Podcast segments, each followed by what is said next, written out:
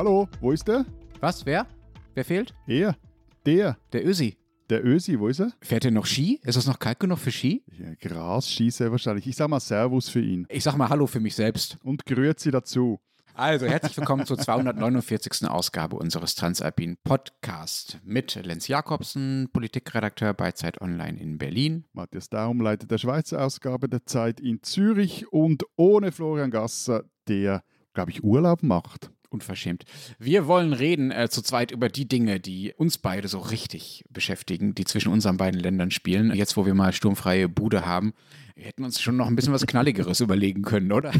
ich wollte ja 90 Minuten mit dir über Fußball sprechen, aber irgendwie war uns das dann trotzdem zu doof. Ja, und jetzt hast du mich gezwungen, trotzdem noch was zu diesem äh, äh, Spiel am Wochenende, da war wohl angeblich was, reden zu müssen. Wir reden aber in unseren beiden Hauptthemen über Swissness und Made in Germany, also die Frage, wie wichtig eigentlich für unsere Länder noch diese Herkunftsbezeichnungen sind, auf was man noch die Schweizer, das Schweizer Kreuz drucken darf und äh, das Matterhorn, was da mit Toblerone und Gruyère passiert und wie wichtig und wie wertvoll Made in Germany eigentlich noch ist und was man eigentlich erfüllen muss, um diese Siegel zu kriegen. Und äh, wir reden in einem zweiten Thema über die Schufa, eine in Deutschland völlig selbstverständliche Einrichtung, die über äh, unsere Kreditwürdigkeit entscheidet. Äh, in der Schweiz gibt es sowas in der Form zumindest nicht. Ich versuche zu erklären, was an der Schufa eigentlich so merkwürdig komisch, vielleicht sogar skandalös ist. Wir sind dazu und zu anderen Themen erreichbar unter alpen.zeit.de. Wobei, Moment, Moment, Moment, ich muss noch etwas korrigieren. Ein aufmerksamer Hörer, danke dafür, hat mich darauf aufmerksam gemacht oder hingewiesen, dass ein Pangolin, den ich äh, in der letzten Sendung äh, der vergangenen Sendung erwähnt habe, dass ein Pangolin ein Schuppentier sei und kein Gürteltier. Das stimmt natürlich, mein Fehler, pardon. Aber bei all diesen Giraffen war ich völlig verwirrt. Du Hobbyzoologe, du. also Matthias, skandalöse, schockierende Nachrichten aus der Schweizer Schokoladenproduktion von Anfang des Monats ungefähr. Das Matterhorn verschwindet von der Toblerone-Packung. Das scheint ja tatsächlich ein Drama bei euch zu sein, ne? Aber was wirklich lustig daran ist, für euch habe ich den Eindruck, ist das Drama fast noch größer, weil über kaum ein Thema, gut, damals war die, war die äh, CS noch ganz und noch nicht hops gegangen, die Credit Suisse, aber über kaum ein Thema haben in den vergangenen Monaten die hiesigen Korrespondentinnen und Korrespondenten von deutschen Leitmedien berichtet als über diese Causa Toblerone. Aber ich kann es dir ja verraten, Lenz. Also eigentlich ist es ja so, also wer Toblerone ist, der hat die Kontrolle über sein Schoki-Leben verloren, weil diese Dinge, die sind einfach viel zu süß.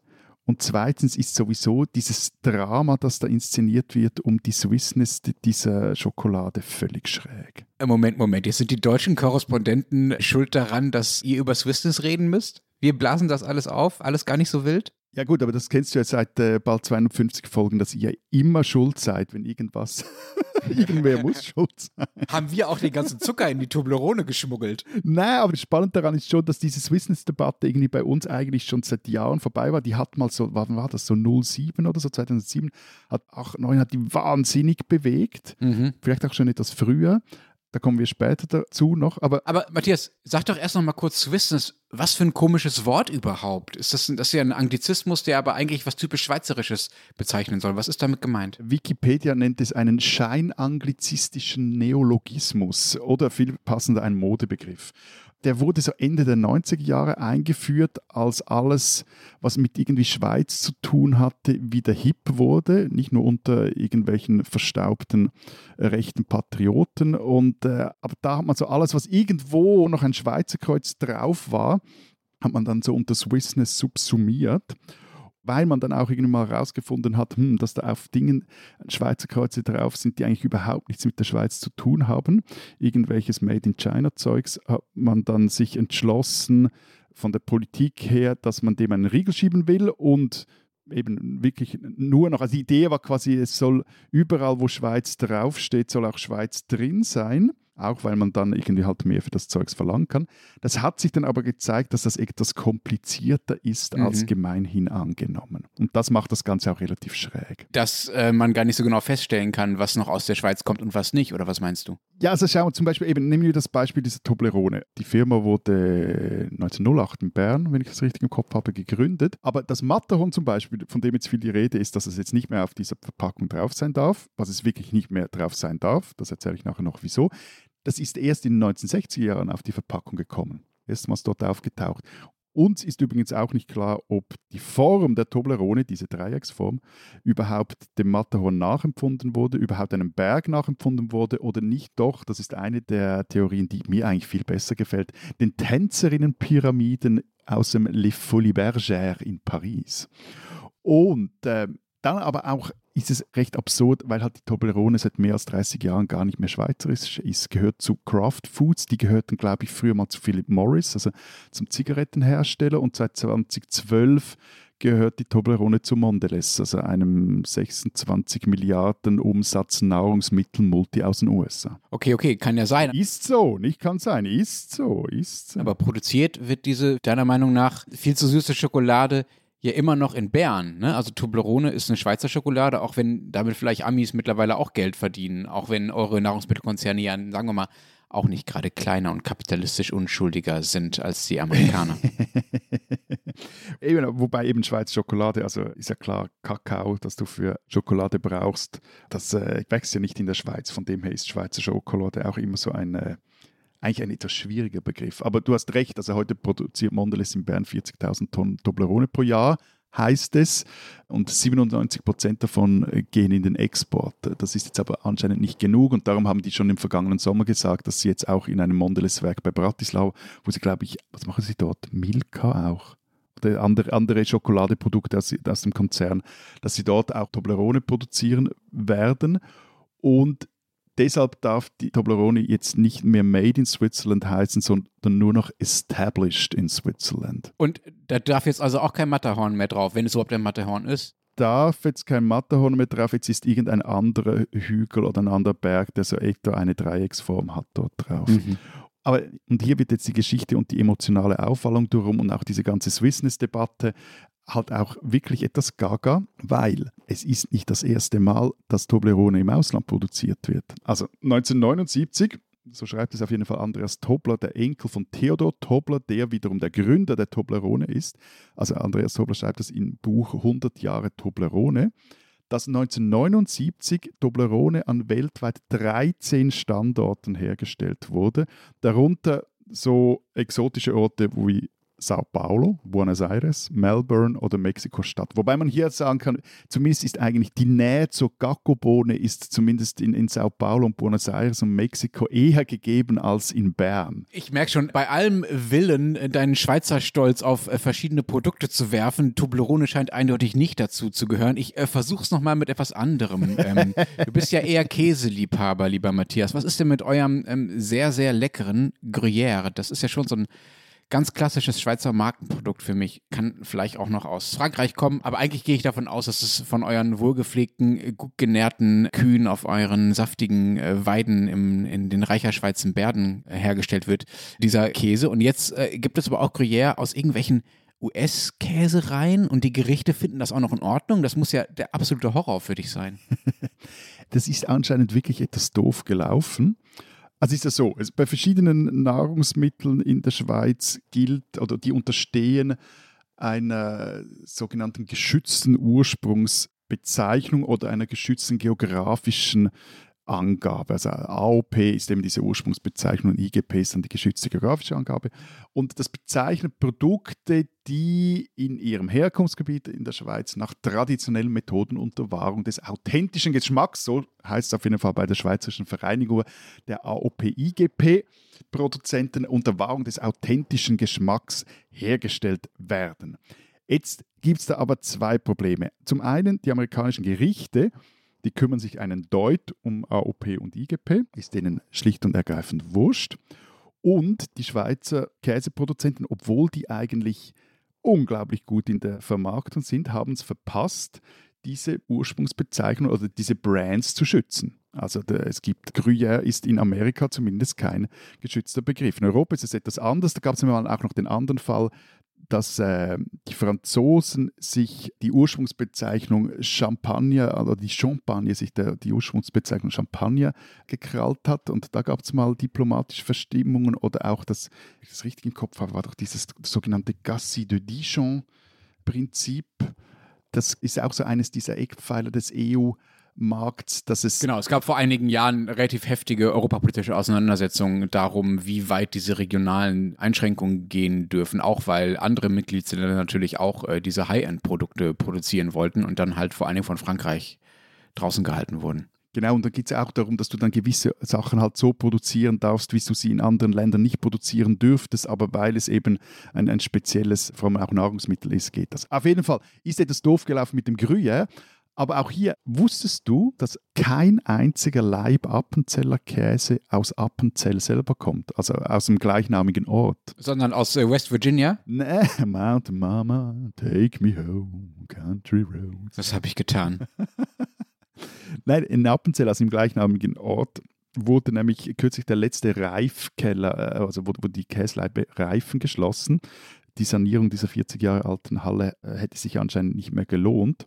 Und es gab auch immer wieder Versuche in Appenzell, eine Appenzeller, also für diesen Käse, eine Käserei für den Appenzeller Käse anzusiedeln, aber ohne Erfolg.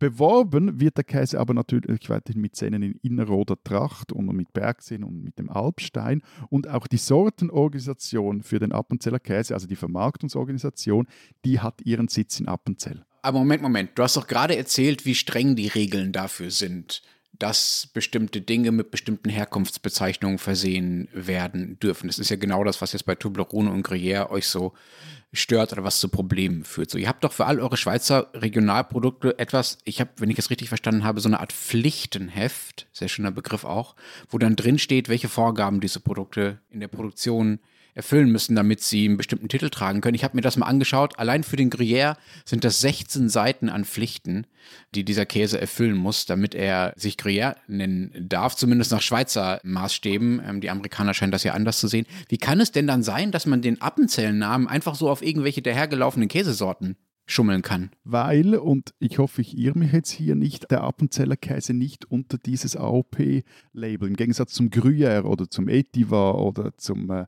Glaner Alpkäse oder zum Vacherin Fribourgeois, nicht unter dieses AOP-Siegel fällt. Das heißt, er könnte wirklich aus West Virginia kommen? Ja, also es ist keine geschützte Herkunftsbezeichnung nach hiesigem Recht, sondern eben eine, so eine kollektive Marke dieser vorhin erwähnten Sortenorganisation, die dann eben mit den Milchkäseproduzenten aus der Region dort äh, zusammenarbeiten und Appenzeller macht. Und das Problem ist anscheinend, das hat sich äh, das Schweizer Radio und Fernsehen mal von Christoph Hohlenstein, das ist der Direktor dieser Sortenorganisation, erklären lassen.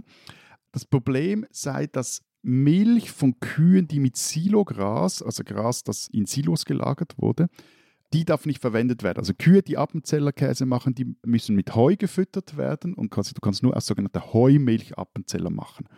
Nun seien aber die meisten Appenzeller Bauern wegen des feuchten Klimas in Appenzell-Innerrhoden auf Silofutter angewiesen. Und die Heumilch müsste sonst von auswärts zur Käserei. Wenn du jetzt in Appenzell eine Käserei hättest, müsstest du eh von auswärts bringen. Also so kommt die Milch jetzt aus Appenzell Ausserrhoden, glaube ich aus St. Gallen und vielleicht sonst noch anderen Ostschweizer Kantonen. Schon skurril, oder? Dass Appenzeller allein schon aus klimatischen Gründen, wenn ich dich richtig verstanden habe, äh, gar nicht wirklich aus Appenzell selbst stammen kann. Das klingt ja nun wirklich nicht nach den strengen Vorgaben, die ja eigentlich für diese Schweizer Produkte gelten sollen. Du hast vorhin schon erwähnt, dass Toblerone da die entsprechende Bezeichnung verliert, weil sie eben ins Ausland verlagert wird, die Produktion oder auch im Ausland mehr produziert wird. Ähm, wie genau sind denn da die Vorgaben? Was darf als Schweizer Produkt gelten und was nicht? Also ganz grob gesagt müssen mindestens 80 Prozent der Rohstoffe aus der Schweiz kommen und bei Milch und Milchprodukten sind es 100 Prozent. Und der wesentliche Verarbeitungsschritt, das ist vor allem für die Toblerone interessant, muss in der Schweiz erfolgen. Also die, darum auch, wenn jetzt die Toblerone in Bratislava gemacht wird, darf sie nicht mehr Made in Switzerland heißen. Ich habe eine Studie aus dem Jahr 2017 gefunden bei den Kollegen der Süddeutschen Zeitung, nach der bei Produkten die mit ihrer Schweizer Herkunft werben dürfen, bis zu 50 Prozent des Verkaufspreises auf diese Herkunftsbezeichnung zurückgeht. Das heißt, wenn ich das richtig verstehe, die Toblerone, die du sowieso nicht magst, die kostet dann demnächst vielleicht nur noch die Hälfte. Das fände ich ja ehrlich gesagt gar nicht so schlecht. Du hast ja nicht wirklich das Gefühl, dass Mondelez, wenn es denn so wäre, dass sie jetzt irgendwie 50 Prozent billiger eigentlich werden könnte, dass Mondelez da irgendwie mit dem Preis runtergehen würde. Also das ist ja mit auch ein Grund, wieso die das auch exportieren. Vor allem, sie machen dort, glaube ich, vor allem so die kleineren Einheiten, die kleineren Toblerones damit sie einfach eine bessere Marge haben. Nicht diese riesigen Duty-Free-Shop-Knochen, kennst du die? Ich glaube, es ist so bis 100 Gramm wird in Bratislava gemacht und alles, was drüber ist, äh, wird weiterhin in Bern produziert. Nein, und diese Totschläge, die gehören Ja, genau. in die zweite Kategorie. Die sind immer noch made in Switzerland. Nein, aber das, eben, also wie ich vorhin schon gesagt habe, bei der ganzen Swissness-Debatte, da geht es und ging es immer ums Geld. Ich habe dann Interview mit einem Branding-Experten gefunden, der hat einen schönen Satz gesagt, idealerweise ist das Verhältnis zwischen der Schweiz und ihren Produkten symbiotisch. Ja, so stelle ich mir das vor. So stelle ich mir das vor. Ihr seid eigentlich eins. Warte, es geht noch weiter. Es handelt sich um ein Austauschverhältnis. Jene Produkte, die im Co-Branding mit der Schweiz werben, die Swissness also nutzen, tun dies, weil sie sich davon versprechen, entweder mehr oder teurer verkaufen zu können. Andererseits ist ja auch die Marke Schweiz nur deshalb entstanden, weil es viele Unternehmen gab und gibt, die als schweizerisch auftreten und hervorragende Produkte und Dienstleistungen anbieten. Moment, Moment. Das heißt, nicht nur der Erfolg der Schweizer Unternehmen ist von der Schweizer Herkunft abhängig, also die Unternehmen profitieren sozusagen vom Land, sondern auch das ganze Land, also das Selbstverständnis der Schweiz hängt gewissermaßen am Erfolg dieser Swissness-Unternehmen. Ja, also das ist das, was du mit symbiotisch meintest. Ja, aber was er da, was dieser HSG, glaube ich, der Branding-Experte meinte, aber ich finde es immer etwas schwierig, da vom irgendwie Selbstverständnis der Schweiz, also wir hatten da das Selbstverständnis. Aber was interessant ist oder was sicher ist, das zeigen auch ähnliche Studien, wie du sie zitiert hast, dass auch die Schweizerinnen und Schweizer selber bereit sind, bedeutend mehr für Produkte zu bezahlen, die made in Switzerland sind, gerade auch bei den Nahrungsmitteln. Okay, Matthias, ich habe ja gehört, hier sitzen Schweizer in der Runde. Sag doch mal, äh, bei welchen Produkten achtest du persönlich darauf, dass du Schweizer Produkte kaufst? Also bei Nahrungsmitteln eigentlich fast immer. Nicht, dass ich das könnte, aber ich schaue eigentlich immer drauf. Das ist bei uns ja auch deklariert. Ich weiß gar nicht, wie das in Deutschland ist, aber bei uns steht auf jedem Produkt Mhm. drauf, von wo es kommt oder von wo die wichtigsten Rohstoffe herkommen. Da schaue ich sicher drauf, primär auch aus ökologischen Gründen. Und dann ist man bei gewissen Dingen halt, also jetzt gerade bei Nahrungsmitteln, die unterstehen ja auch strengen Zollbestimmungen und das ist ja ein relativ streng geschützter Markt in der Schweiz. Also Milchprodukte aus dem Ausland findest du in der Schweiz einfach auch kaum oder Fleisch zum Beispiel so. Hm. Gibt es auch andere Dinge außerhalb der Lebensmittel, des Lebensmittelbereichs, wo dir die Schweizer Herstellung besonders wichtig ist? Bist du anfällig fürs Schweizer Kreuz? Ich würde das jetzt nicht in Abrede stellen, dass ich das nicht bin. Also, dass ich ein, durchaus ein Faible habe für Dinge, die hier in der Gegend produziert wurden und vermutlich dann auch teilweise zu viel dafür bezahle. Doch, das glaube ich schon. Also, kommt jetzt aber neben den, wo, wo ich so richtig, richtig drauf schaue. Na doch, kürzlich habe ich einen Föhn gekauft, einen Haarföhn und der ist, glaube ich, auch made in Switzerland und das fand ich dann schon cool und habe zumindest die fixe Idee, dass das Ding jetzt wieder gleich lang hält wie der Föhn, der mir kaputt gegangen ist. So. Den hast du noch von deinem Uropa geerbt. Und ich habe auch immer noch das Gefühl, wenn ich Elmex Zahnpasta kaufe, dass ich da eine Schweizer Zahnpasta kaufe, dabei ist die schon längstens made in Poland. Ich wusste gar nicht, dass Elmex überhaupt mal schweizerisch war. Doch Gibt es denn jetzt Versuche, also wir haben ja, reden ja über das Thema, weil es ja offenbar an den Beispielen Toblerone und Gruyère gerade, sagen wir mal, gewisse Probleme mit dieser Swissness-Beschreibung gibt und die Marke da ja offenbar in gewisse äh, Schwierigkeiten zu kommen scheint. Gibt es denn Versuche, das irgendwie zu retten? Also wie stark kämpft die Schweiz um Swissness? Also eben, wie gesagt, es wurde, ähm, das ist jetzt auch etwa zehn Jahre her oder so, wurde ein Gesetz eingeführt oder trat ein Gesetz in Kraft, das als sogenannte Swissness-Vorlage die Schweizer Politik über Jahre hinweg intensivst beschäftigt hat und in dem eben, was ich vorher gesagt habe, also klar definiert ist, was darf Made in Switzerland tragen, was darf eine Armbrust tragen, was darf ein Schweizer Kreuz tragen und was nicht. Und äh, da hat man dann halt aber auch gemerkt, dass man da auch diverse Ausnahmen, gerade auch im Lebensmittelbereich, dass es da diverse Ausnahmen braucht.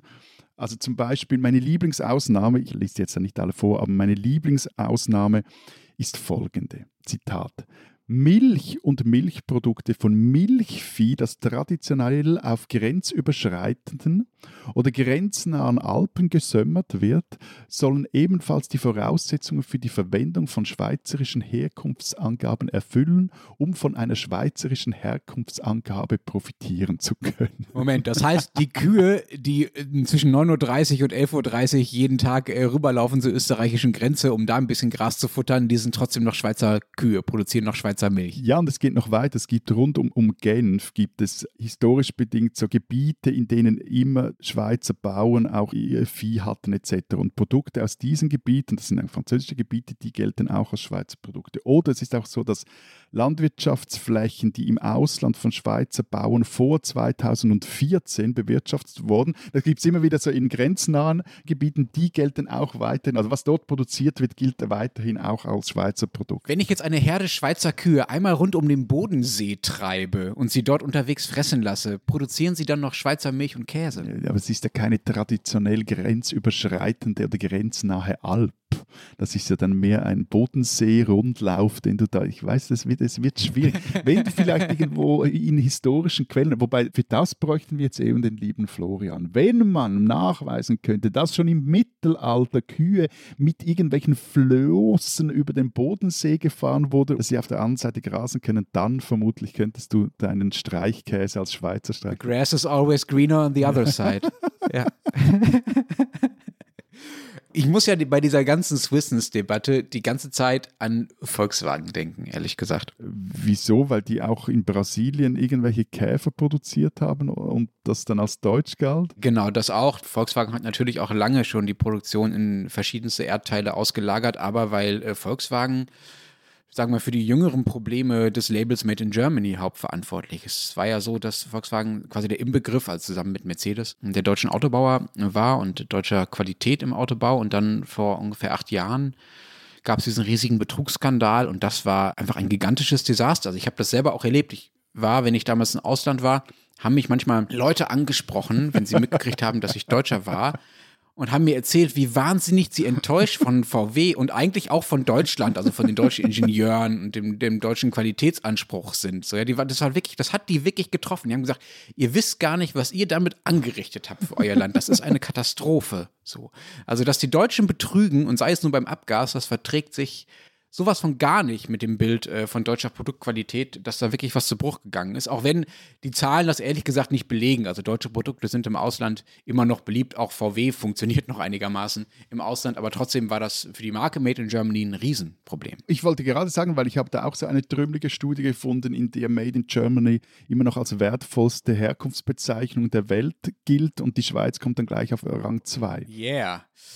Das äh, stimmt wohl, ich habe das auch gelesen, aber das ist natürlich super schwer zu messen. Also du hast das ja. Aber eben, also all diese Branding-Studien sind ja völlig drümmelig und schräg. Also ja, das, das ist völliges Voodoo. Also wir haben es ja am Beispiel Toblerone gerade mal durchgesprochen. Natürlich ist es nicht so, dass Toblerone jetzt plötzlich 20 Prozent oder 50 Prozent billiger wird im Verkauf, weil da das Matterhorn nicht mehr drauf ist. So genau kann man das gar nicht beziffern. Also das ist wahnsinnig schwer zu messen. Aber wenn wir trotzdem mal diese Studien zitieren wollen, die wir nur für halb seriös halten, weil sie ja zumindest Hinweise geben, dann ist es so, dass vor allem in den Kategorien Qualität, Sicherheitsstandards Deutschland sehr weit vorne liegt und in den Augen der Befragten punkten kann. Und in 13 der 52 Länder aus dieser Umfrage kam Deutschland auf Platz 1. Die Schweiz punktete hingegen äh, vor allem in den Kategorien Statussymbol, also die Leute kaufen Toblerone, weil sie damit im Flugzeug äh, gesehen werden wollen, diesen Totschläger, von dem du gesprochen hast, und Authentizität. Also die Schweizer Flagge macht das Ganze irgendwie authentischer, als wenn da einfach irgendwo Made in Germany drauf gedruckt ist. Es gibt sogar Leute, und da wird es jetzt wirklich grenzseriös, die den Wert von Made in Germany, also dieser Marke, beziffern können wollen. Und zwar auf den zufällig sehr runden Betrag von einer Billion Euro. Nicht Millionen, nicht Milliarden, sondern eine Billion. Ich frage jetzt nicht, wie viele Nullen das hat. Neun, oder? Aber was mich interessieren würde. Nee. Zwölf. Hätte ich jetzt auch gesagt, aber ich lasse mich bei äh, solchen Dingen nicht auf die erste raus. Ähm. Aber wie war das eigentlich nach der Wende? Weißt du da was dazu? Also ich bin ja aufgewachsen noch, kann mich noch erinnern an Made in West Germany auf irgendwelchen Dingen. Ja, ich auch. Und ähm, hat dann der gute Ruf von Made in West Germany auch das äh, Made in East Germany erfasst? Oder in, wie, wie hieß es da? Ähm, es war dann jeweils die englische Abkürzung von DDR drauf. GDR, Ja. German Democratic Republic, ne? War die Abkürzung. War das einfach fließend und eh wurscht dann von wo es kam? Ja, also nach der Wende durften auch Produkte aus Sachsen oder Thüringen, Brandenburg, Mecklenburg-Vorpommern oder Sachsen-Anhalt als Made in Germany bezeichnet werden. Aber sagen wir mal so, das hat sich nicht so wirklich als relevant herausgestellt. Leider, weil ja die Produktion in Ostdeutschland dramatisch eingebrochen ist nach der Wende. Hm, ja. Also durch die Treuhand und aber auch einfach dadurch, dass diese Unternehmen die ja Staatsunternehmen waren, logischerweise zu großen Teilen heruntergewirtschaftet war, gab es kaum industrielle Produktion in Ostdeutschland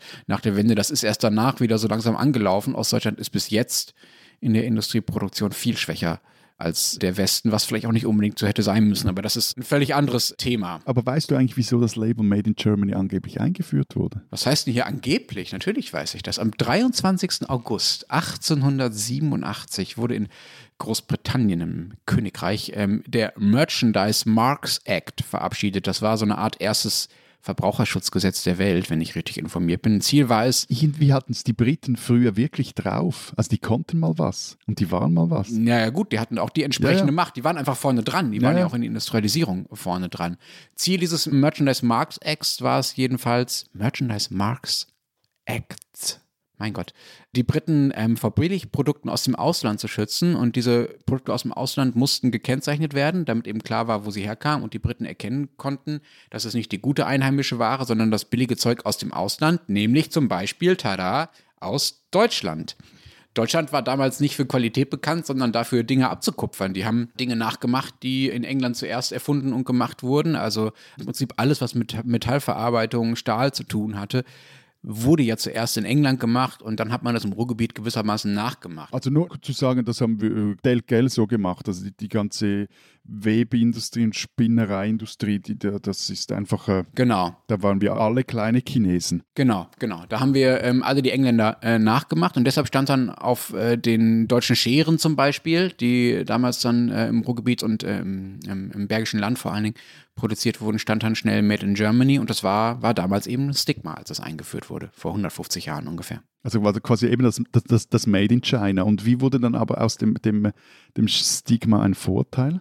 Ja, durch verdammt viele äh, gute Erfindungen und Produkte. Dübel, Schwimmflügel, äh, naja, und halt das Auto, ne? Wir sprachen ja schon darüber, womit wir wieder äh, bei VW wären. Also da gab es eine positive Entwicklung und ich finde diesen Vergleich zu China tatsächlich spannend, ja, weil dieses Made in China hier auch wirklich äh, teilweise bis heute, aber vor allen Dingen äh, in den letzten, sagen wir mal, 10, 20 Jahren ja auch ein Stigma war. Aber das kann sich natürlich auch ändern. Also diese Zuschreibung von Qualität und von minderer Qualität die äh, sind hoffentlich flexibel, weil sich auch die Produktionsbedingungen äh, ändern können und das Standing. Aber bei uns war das ja immer nur ein Schriftzug. Bei uns stand halt Made in West Germany oder Made in the GDR oder eben Made in Germany dann nach der Wende drauf. Aber was wir ja im Gegensatz zu euch nie hatten, war, dass wir diesen, sagen wir mal, diese Markenbezeichnung, diesen Produktstolz irgendwie auch mit Flaggen oder Bildern gekennzeichnet hätten. Ja gut, aber ist halt auch historisch etwas schwieriger, weil sich eure Flaggen und Bilder oder Insignien auch über die Jahre, Jahrzehnte oder so die letzten 150 Jahre auch das ein oder andere Mal geändert haben und vielleicht ist es gar nicht so doof, dass sich das eine oder andere nicht so festgesetzt hat wie bei uns eine, eine, eine Armbrust oder irgendein Berg wie das Matterhorn. So. Du meinst so ein Leopard 2 Panzer oder sowas? Das wäre tatsächlich nicht so elegant. Nee, aber jetzt eher irgendwie an, an eine kaiserliche Spitzhaube oder an irgendein Nazi-Emblem gedacht. Das gibt es ja schon auf Zeugs drauf, aber es ist tatsächlich so, mit der deutschen Geschichte, man hat einfach nicht so viele gute, ähm, sagen wir mal, nationale, patriotische Symbole, mit denen man positiv im Ausland werben könnte. Du kannst ja zumindest in den letzten 80 Jahren auch nicht eine große Deutschlandflagge auf die Produkte drucken und ins Ausland verschiffen und hoffen, dass sie das irgendwie charmant finden. Also das wäre einigermaßen skurril gewesen. Die Zugspitze ist ehrlicherweise vom Profil her auch nicht so hübsch wie das Matterhorn. Und sowas wie einen deutschen Wilhelm Tell gibt's auch nicht wirklich. Also anerkannte äh, deutsche Revolutionäre, die irgendwie einen positiven Ruf haben, fallen einem nicht viele ein, die international bekannt wären. Na gut, also der Rauschebart, der Rauschebart hättest du natürlich da draufdrucken können, zumindest in der DDR. Stimmt, du meinst, man hätte, die, die DDR hätte ihre Produkte in, die, in den Ostblock äh, mit einem Marx-Symbol versehen sollen? Hätten sie mich nur gefragt, ich wäre ein guter Branding-Experte. Vielleicht hättest du den Sozialismus doch noch zum ökonomischen Erfolg verholfen, Matthias. 30 Jahre zu spät. ähm, ja, und mit so Goethe aufdrucken oder sowas verkauft man dann halt auch keine äh, Produkte deutscher Maschinenbauer weltweit, würde ich vermuten. Aber ich habe im Fall noch eine hübsche Geschichte zu Toblerone gefunden, die muss ich unbedingt noch loswerden. Es gab mal eine schwedische Ministerin, Mona Salin, die stolperte einst über die sogenannte Toblerone-Affäre. Und zwar hatte sie mit ihrer Dienstkreditkarte private Dinge gekauft und die ausstehenden Beträge, so sagt sie zumindest, haben sie dann zwar wieder, aber wieder zurückgezahlt. Und die hat, sich, hat dann eine, eine Verteidigungsrede gehalten, die ist wirklich recht gut. Also Zitat. Hier gibt es ein paar Kreditkartenabrechnungen aus einem Tax-Free-Geschäft und hier eine weitere Abrechnung über Windeln, einen Riegel Toblerone, Zigaretten, zwei Riegel Toblerone sogar. Hätte ich vorgehabt, hier etwas Ungesetzliches zu tun, müsste ich schon eine ziemliche Idiotin sein, meinem Arbeitgeber eine solche Quittung einzureichen. Aber Matthias, Tax-Free, Tax-Free, das sind wieder diese riesigen Knochen wahrscheinlich gewesen, ja, diese Totschläger-Toblerone-Teile, die man da irgendwie nachgeworfen kriegt am Flughafen, die man nie aufessen kann. Wobei an dieser Einkaufsliste, die du gerade vorgelesen hast, ja, aus heutiger Sicht finde ich ja viel bemerkenswerter, dass sie gleichzeitig Windeln und Zigaretten eingekauft hat. Ich würde vermuten, dass daran die Kritik heute größer wäre als, in, als an den paar gesparten Cent für die Schokolade. Ja, aber jetzt mach keinen Witz mit diesen Totschläger-Toblerones. Anscheinend wurde Salin dann nämlich bei öffentlichen Auftritten von ihren politischen Gegnern tatsächlich mehrfach mit Toblerone beworfen. ich hoffe jetzt mal für die gute Frau, die dann aber auch später nochmals irgendwelche Skandale geliefert hatte und dann abtreten musste, dass äh, das nicht äh, ins Auge ging mit diesen Toblerone-Würfen.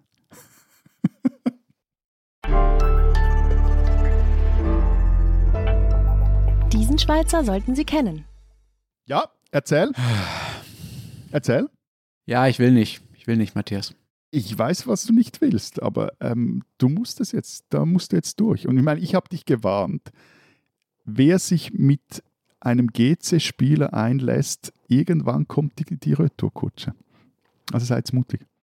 Okay, also gut. Am Wochenende war angeblich äh, irgendein Fußballspiel. Ich habe es äh, schon wieder völlig vergessen, was da gewesen sein soll. Aber du hast es schon gesehen. Ich möchte nicht drüber reden, wie gesagt. Ich habe dich aber gefragt, ob du es gesehen hast. Ja, ich habe es gesehen. Natürlich habe ich es gesehen. Und dann äh, versucht so schnell wie möglich zu verdrängen. Ein gewisser. Also, wie ging es aus? Ein gewisser BVB, toller Verein, ähm, hat am Samstagabend äh, gegen äh, Bayern äh, München äh, gespielt. Das Ergebnis tut hier wirklich überhaupt gar nichts zur Sache. Es soll schließlich nur um Gregor Kobel gehen. Gregor Kobel ist nämlich Schweizer und Torwart beim BVB und äh, sein Trainer Edin Terzic hat am Wochenende über ihn gesagt, Kobel sei der Grund, dass der BVB überhaupt Tabellenführer war. Moment, jetzt hast du das so weggenuschelt. Wieso war? Hör auf, ich möchte es nicht erzählen. Ich möchte nur erzählen, dass Doch. Kobel. Nein. Ich will es von dir hören. Das ist doch echt erniedrigend. der gute Mann ist immerhin die Nummer zwei in der Schweizer Nationalmannschaft. Also ich, ich finde, unsere Hörerinnen und Hörer haben ein Recht dazu erfahren, wieso man Gregor Kobel diese Woche kurz vor Ostern kennen muss. Ja, davon erzähle ich dir gerne. Ich möchte nur nicht über das Ergebnis dieses Spiels reden. Kobel ist seit zwei Jahren. es war 4-2. Vielen Dank für diesen Ausweg. Jetzt musst du es selber sagen. Ha. Kobel ist seit zwei Jahren beim BVB und macht dort einen wirklich ganz, ganz, ganz fantastischen Job, sage ich als völlig objektiver Beobachter äh, und Fan des BVBs. Er hält so gut, dass er selbst den anderen Schweizer Torwart in der Bundesliga, eure Nummer 1, Matthias, nämlich Jan Sommer, in den Schatten stellt. Und Jan Sommer ist ja immerhin vor ein paar Monaten zu Bayern München gewechselt und dort stammt der Hüter, äh, weil Manuel Neuer sich äh, verletzt hat. Kobel hat mal eben Elfmeter gegen Manchester City gehalten in der Champions League und der Kicker, das deutsche Fachblatt für alles, was mit dem runden Ball zu tun hat, gab ihm in dieser Saison den bisher besten Notenschnitt aller Bundesliga-Torhüter. Er lag also noch vor Jan Sommer, euer Nummer 1. Ihr solltet also mal überlegen, ob ihr Kobel nicht zur Nummer 1 anstelle der Nummer 1 machen wollt. Nun war Kobel ein paar Wochen verletzt. Er hatte Probleme mit dem Oberschenkel. Pünktlich zum Spitzenspiel gegen Bayern wurde er dann aber wieder fit. So, also jetzt hast du auch wieder erreicht, dass, dass sie dich wieder ins Westfalenstadion sicher reinlassen, weil du deine Liebe zu deinem gelb-schwarzen Verein unter Beweis gestellt hast. Aber was passierte dann in diesem Spiel, Lenz? Ja, guckt es doch einfach alle bitte selbst nach. Ich mag das nicht erzählen. Kobel hat naja, also Kobel hat halt neben den Ball getreten, sagen wir, wie es ist. Ne? Er hat bayerische Luftlöcher geschlagen. Es sah echt ein bisschen doof aus. Und er sagte dann nach dem Spiel, es gibt einfach Scheißtage, heute war so einer. Damit äh, spricht er nicht nur mir aus dem Herzen. Wenn der BVB allerdings dieses Jahr noch äh, Meister werden sollte, trotz dieser schmerzhaften Niederlage am Wochenende, dann wird er das nicht trotz Kobels Patzer gegen Bayern, sondern wegen seiner vielen, vielen Glanztaten in den vielen, vielen anderen Spielen. Deswegen, Gregor Kobel ist ein Schweizer Torhüter in Deutschland, den man wirklich kennen sollte.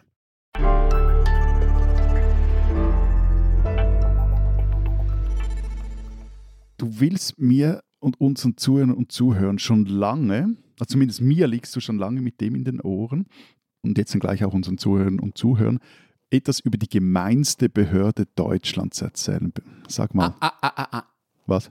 Behörde, wenn es eine Behörde wäre, dann wäre es ja alles nur halb Ach, so schlimm. Sorry, sorry. Ja, es ist überhaupt sorry. keine Behörde. Äh, dann wäre ich ja fast noch beruhigt. Nein, es geht um die Schufa Holding AG. Das ist, wie man am Namen unschwer erkennen kann, ein Privatunternehmen.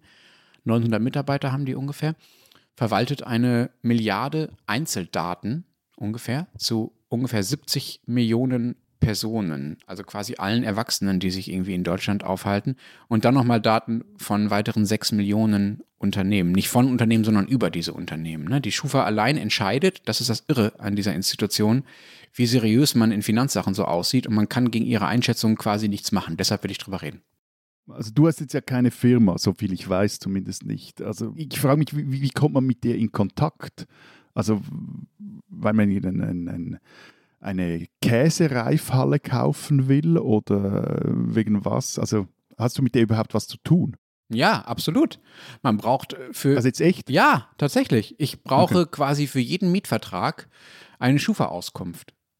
Das heißt, und allein bei den vielen, äh, bei den vielen Mietverhältnissen, äh, die es in Deutschland so gibt und bei den vielen neuen Mietverträgen, die es so gibt, führt das dazu, dass es äh, locker eine fünfstellige Zahl am Tag sind, die Schufa-Auskünfte beantragt werden. Man braucht das manchmal auch bei Arbeitgebern, bei besonders, sagen wir mal, finanzsensiblen Jobs ähm, oder Banken äh, melden sich bei der Schufa und fragen nach, bevor sie Kredite vergeben. Also die Schufa ist tatsächlich entscheidend dafür, ob man finanziell alles machen darf, was man so machen kann in Deutschland oder ob man daran eingeschränkt wird. Und das ist, kommt im Alltag häufig vor. Aber das ist ja a priori keine blöde Idee, wenn man sich jetzt gerade auch als Bank vorher irgendwo absichert, ob der Herr Jakobsen oder der Herr Daum äh, auch in der Lage sind, ihren Kredit für diese Käsereifhalle dann auch irgendwann mal zurückzubezahlen oder ob sie schon 13 Mal eine Käsereifhalle gekauft haben und immer dann äh, die äh, Verkäufer oder die Verkäufer dann nicht zu ihrem Geld kamen. Mhm. Also da ist nicht so gegen einzuwenden. Ja, also wenn ihr irgendwo noch Käsereifha Käsereifhallen stehen habt, äh, die euch halb gehören und in denen vielleicht noch ein paar Tonnen Toblerone lagern, dann wäre vielleicht jetzt eine gute Gelegenheit, das abzustoßen. ja, ich verstehe schon das Bedürfnis, dass man sich darüber informieren will, wie finanziell seriös jemand so drauf ist, bevor man mit dem äh, bestimmte sensible Geschäfte macht. Aber das Problem ist, dass man als, als äh, normaler Verbraucher, als Privatperson dieser Schufa völlig ausgeliefert ist. Man bekommt ja nicht etwa Bescheid, wenn die Schufa anfängt, irgendwelche Daten über einen zu speichern. Ne? Die Unternehmen melden dann etwas an die Schufa und da lagern dann halt Daten über einen. Also man weiß nicht, was die über einen wissen, wenn man sich nicht darum kümmert. Und wenn man wissen will, was in der eigenen Akte steht, dann wird einem das einigermaßen äh, schwer gemacht. Alles, was bequem ist an äh, sogenannter Schufa-Auskunft, kostet Geld ja, was man schnell beantragen kann und was man auch weitergeben kann, zum Beispiel an Vermieter. Die müssen, die dürfen ja gar nicht alles wissen, was die Schufa so über einen weiß, sondern die brauchen nur Wie, wie viel, wie, von, von wie viel, äh, wie hohen Gebühren sprechen wir da? oh, 20, 30 Euro ungefähr. Okay. Für einmal, ne? Also dann kriegst du die halt einmal. Ja, ja, ja. Und da ist dann so ein Scoring drin. Also die Schufa erstellt erstellt ein Scoring über dich, wie kreditwürdig du bist. Und wenn dieses Scoring zufriedenstellend ist, dann kriegst du die Wohnung unter den Kredit oder was auch immer. Du kannst theoretisch ähm, von der Schufa beanspruchen, dass sie dir alle Daten sagt, die sie über dich gesammelt hat, aber das ist super umständlich. Das macht die Schufa extra ein bisschen schwierig, auch wenn sie gesetzlich dazu verpflichtet ist. Und das ist wirklich, äh, sagen wir mal, keine schöne Praxis, ähm, dass man sich da darum bemühen muss, an die Daten zu kommen, die sie speichern über einen, ohne dass man selber dazu mal sich bereit erklärt hat. So. Und das führt dann halt dazu, dass man bei jeder Runde Wohnungssuche letztlich Geld für die Schufa ausgibt. Das finde ich schon skurril eigentlich. Aber das sind ja ehrlich gesagt, also diese 20, 30 Euro für die Schufa-Auskunft, für Wohnungen und so weiter, das sind ja fast noch die harmloseren äh, Aspekte dieses Geschäftsmodells. Eben, also bis jetzt es, klingt es einfach alles etwas unsympathisch, aber was ist denn nicht harmlos daran? Ja, nicht harmlos ist zum Beispiel, ähm, was der Spiegel und der Bayerische Rundfunk 2018 in der großen Recherche mal veröffentlicht haben unter dem Stichwort Blackbox Schufa. Darin führen sie Fälle von Leuten auf, die offenbar immer alles bezahlt haben, also die finanziell total seriös drauf waren, von denen die Schufa aber der Meinung war, dass sie nicht besonders kreditwürdig sind. Also deren Also, und das haben sie sich irgendwie aus dem Finger gezogen, weil die irgendwie jung und männlich und äh, eine blöde Fratze hatten. Genau, oder? genau, genau, genau. Man weiß das einfach nicht. Ja, da gibt, kann es eine Art von Profiling geben, das ähm, die Schufa aber nicht transparent macht. Wie die Schufa zur Berechnung ihres Scorings kommt, ist nämlich ihr Geschäftsgeheimnis. So. Und das führt aber dazu, dass Leute teilweise keinen Mietvertrag kriegen, keinen Überziehungsrahmen bei ihrem Bankkredit, wenn sie in die USA reisen wollen und ihre Kreditkarte äh, dort benutzen wollen. So. Das sind jetzt, äh, sagen wir mal, mittelgroße Probleme, aber natürlich ist da steckt dahinter äh, ein einigermaßen äh, skurriles, fast kafkaeskes Modell. Ne? Also mir wird was verwehrt, zum Beispiel ein Kredit oder ein Mietvertrag, mit Hinweis auf ein Scoring bei der Schufa, von dem mir aber nicht verraten wird, wie es zustande kommt. Da ist man einfach der Schufa völlig ausgeliefert und das finde ich, äh, kann eigentlich nicht sein.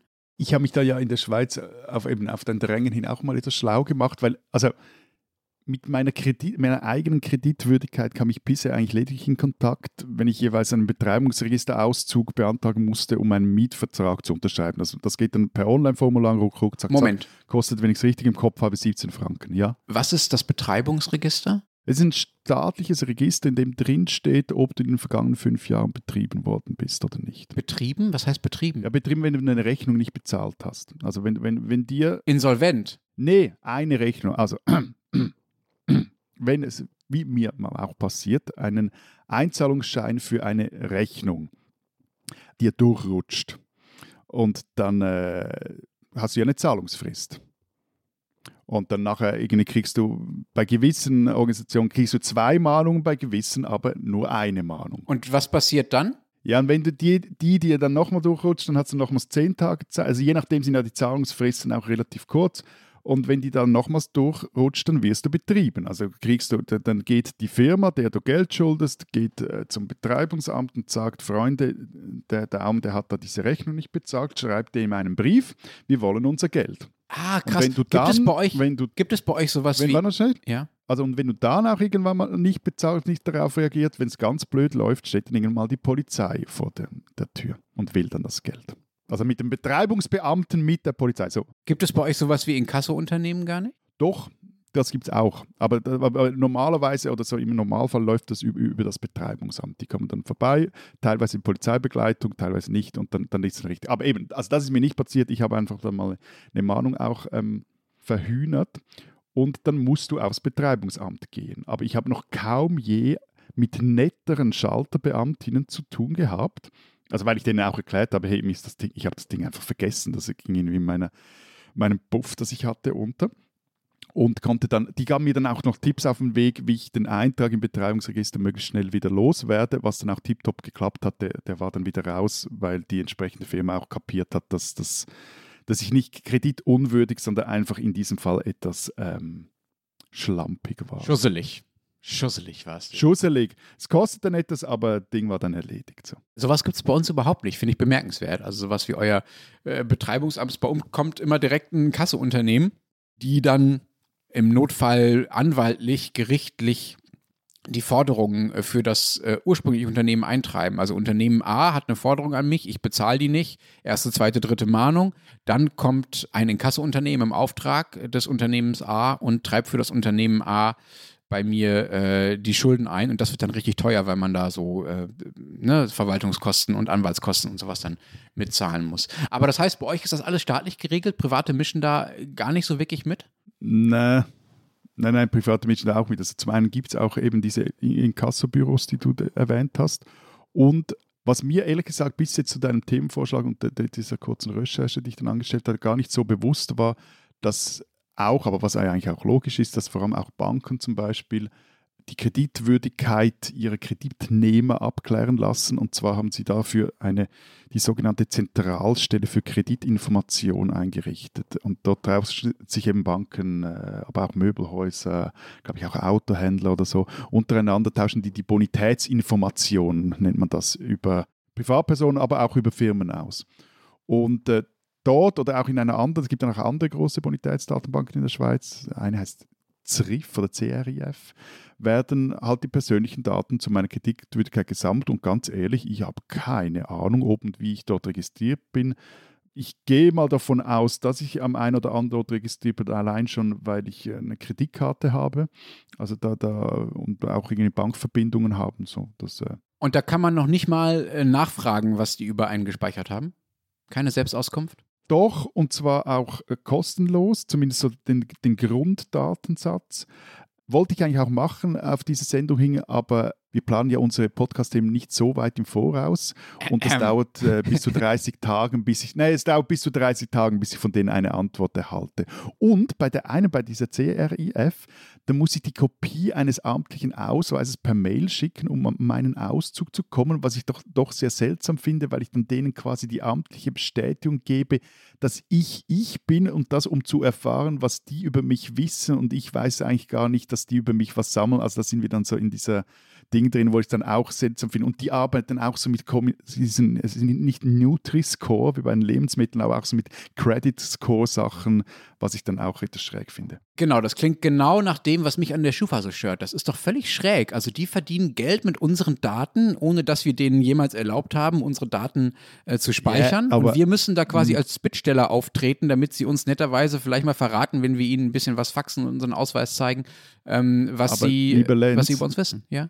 Aber lieber Lenz, hast du wirklich die ganzen allgemeinen Geschäftsbedingungen deiner Kreditkarte gelesen? Ja. Also ich nicht. Weil also das nein. war auch so meine erste Re Reaktion. Ich habe doch denen nie gesagt, dass sie das sammeln dürfen. Und ich gehe mal fest davon aus und würde das sonst auch noch nachholen, dass in meinen AGBs, äh, in den AGBs meiner Bankbeziehung und meiner Kreditkartenbeziehung genau solche Dinge drinstehen, dass die das dürfen. Und wenn ich dann, was ich bis jetzt nie äh, gemacht habe, einen Kredit aufnehmen würde, dass ich auch da unterschreiben würde, dass die Bank meine Bonität bei der einen oder anderen Stelle abchecken darf.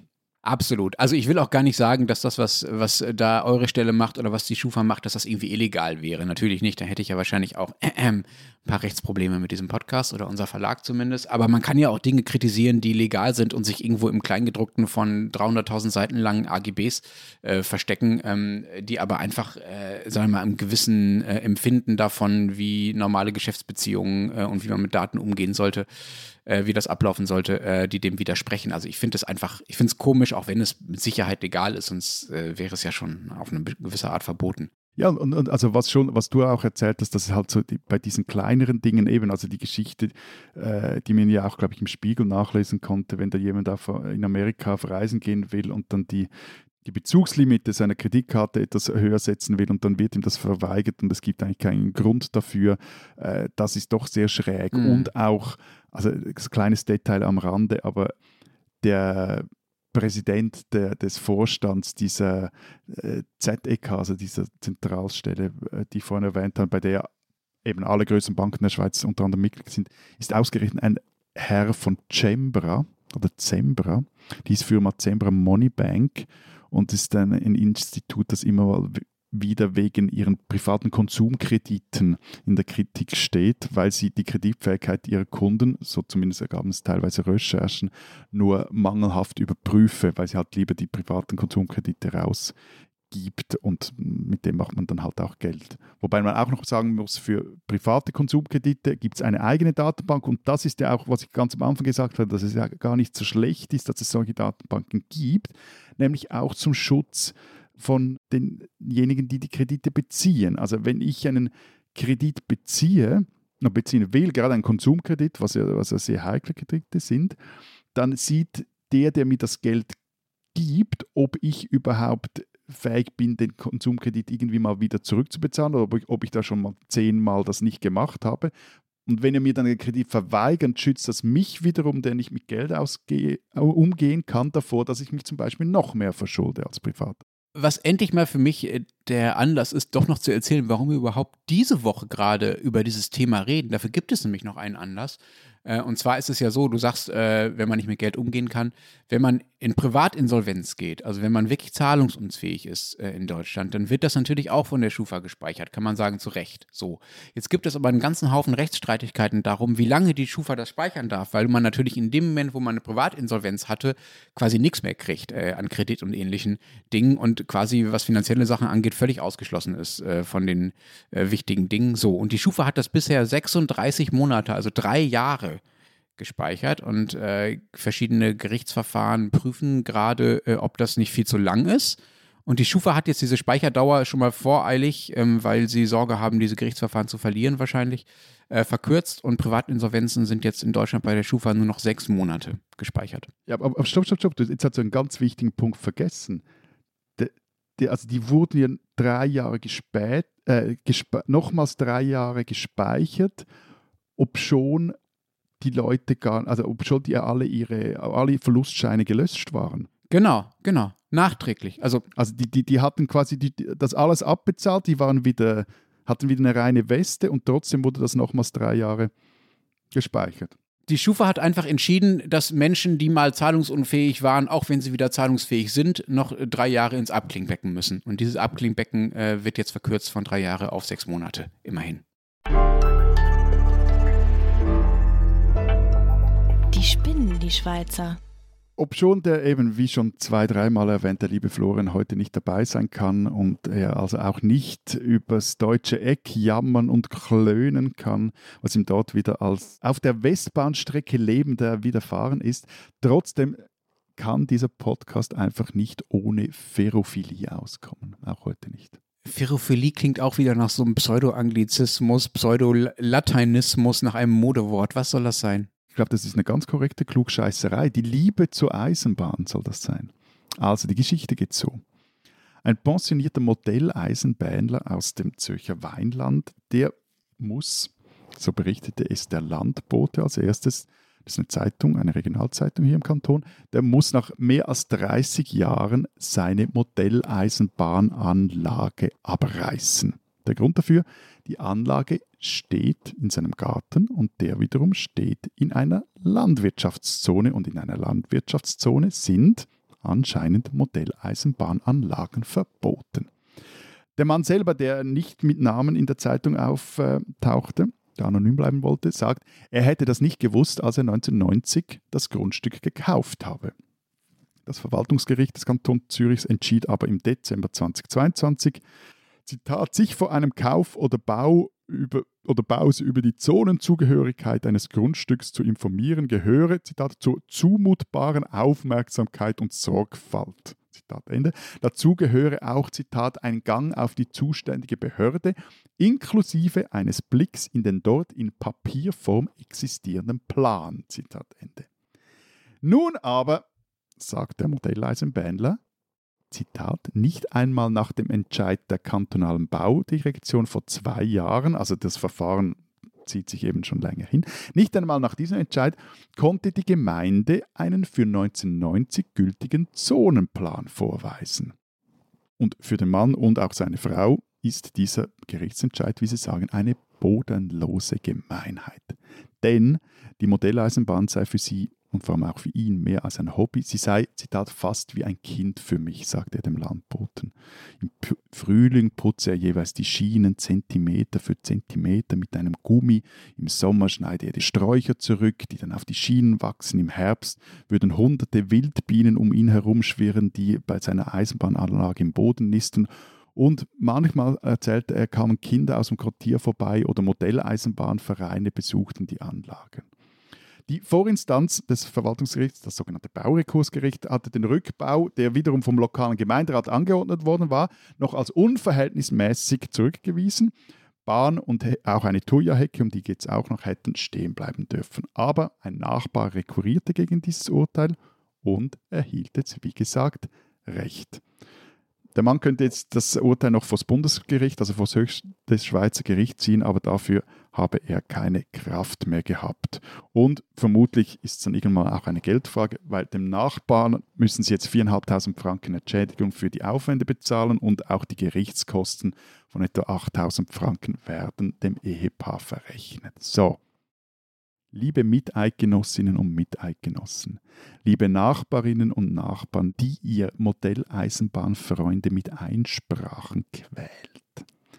Als seit mehr als 30 Jahren stolzer Mitbesitzer einer Märklin-Eisenbahn sage ich euch, ihr spinnt.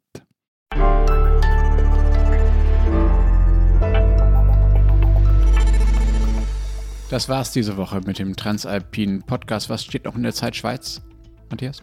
Wir haben ein großes Interview von Hannes Leitlein, Kollege von Zeit Sinn, und der hat ein großes Interview mit Kim de Lorison.